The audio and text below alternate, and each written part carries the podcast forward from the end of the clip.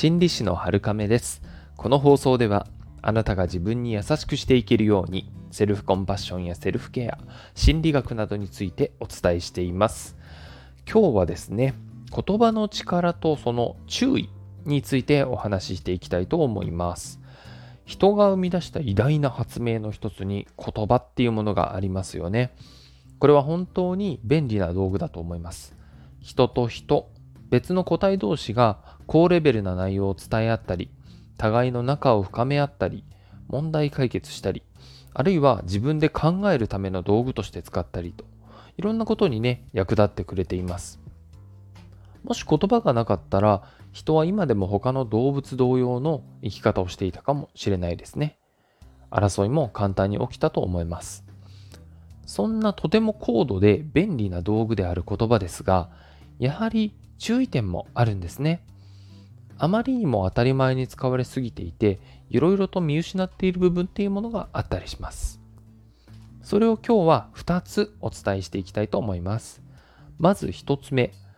言葉でまとめることで本質から遠ざかってしまうことがあるよってことです。どういうことかと言いますと、以前ですね、あの養老たけしさんがあ子供たちに向けてですね、授業をしている映像を見たことがあったんですね。えー、その時に子供からこういった質問があったんです。先生、人生ってどういうものなんですかっていう質問です。これに対して養老先生はあの解説をしてくれてたんですけれども本来は人生っていうものはこの2文字で説明できるものではないと。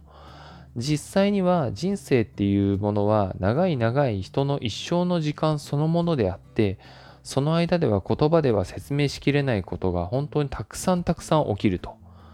その全てを人生っていう言葉で表すことは到底できないっていうふうにおっしゃってたんですね。これを人生っていう言葉を使うことで安易に答えを求めようとしてしまうというところに危険性があるわけですね。まあ細かい部分はあの若干違うとは思うんですけれどもおおよそこのようなことをおっしゃっていました。これは特に現代では顕著に現れているんだろうなと思えるんですね。過剰なマーケティングとか、安易に答えを与えようとするプロモーションとか、極論を言って人を引きつけようとすることとか、もうそういったことがね、あの発信とか通信ができるようになって拍車がかかっているように思えるんですね。私たちが普段使っている言葉がその実態とかけ離れていないかっていうのを考える必要がありそうだなと思っています。養老先生の例の場合は人生っていう言葉が問題なのではなくて人生っていう言葉にその全てをまとめ上げようと考えてしまうことに問題があったわけなんですね。私もこういったことはちょっと注意して、えー、意識して言葉を使っていきたいかなと思います。二つ目、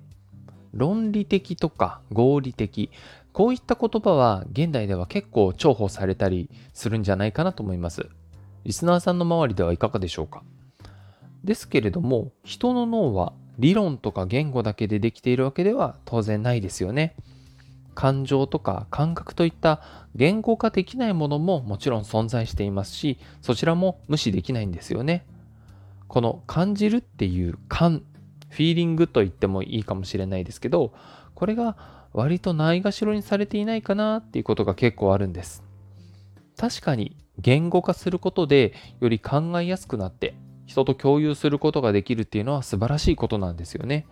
しかし、この言語化できた部分っていうのはほんの一部に過ぎないんですね。本来は感じるの感の部分が広く、えー、あって、えー、その中に言語化できた、えー、部分が内包されているっていう状態なんですよね。五感っていう言葉が存在していたり、現代ではね、マインドフルネスっていうものも流行っています。これはどちらも感の世界ですよね。それほどに感っていうものは生き物にとって重要なものですし、生きる充実感を与えてくれるものでもあります。センサーとしても働いてくれますし、私たちが生物というものである以上、この感がいろいろな面で役立ってくれて、えー、なんとか生きていくことができるわけです。自分のことを見たり考えたりするときに言葉に振り回されずにこの感の部分をあえて大事にしてほしいっていう時がやっぱりあるんですね。脳神経科学の世界でもこの自分の感を認識するのは有効だよっていうことが分かっています。それは自分を自分の体を知るっていうことになるんですよね。どういう時にこの体はどうなるのか。どういう時に私はいい感じになっていて嫌な感じになるのか。五感は今何を感じているのか。言語化できないところにもいろいろなヒントとか気づき答えがあったりするんですよね。言葉はもちろん素晴らしいものなんですけれどもそれになる前の感だけの部分も私たちの中にはたくさんたくさんありますのでそんな自分も観察してみていただくといいかなと思います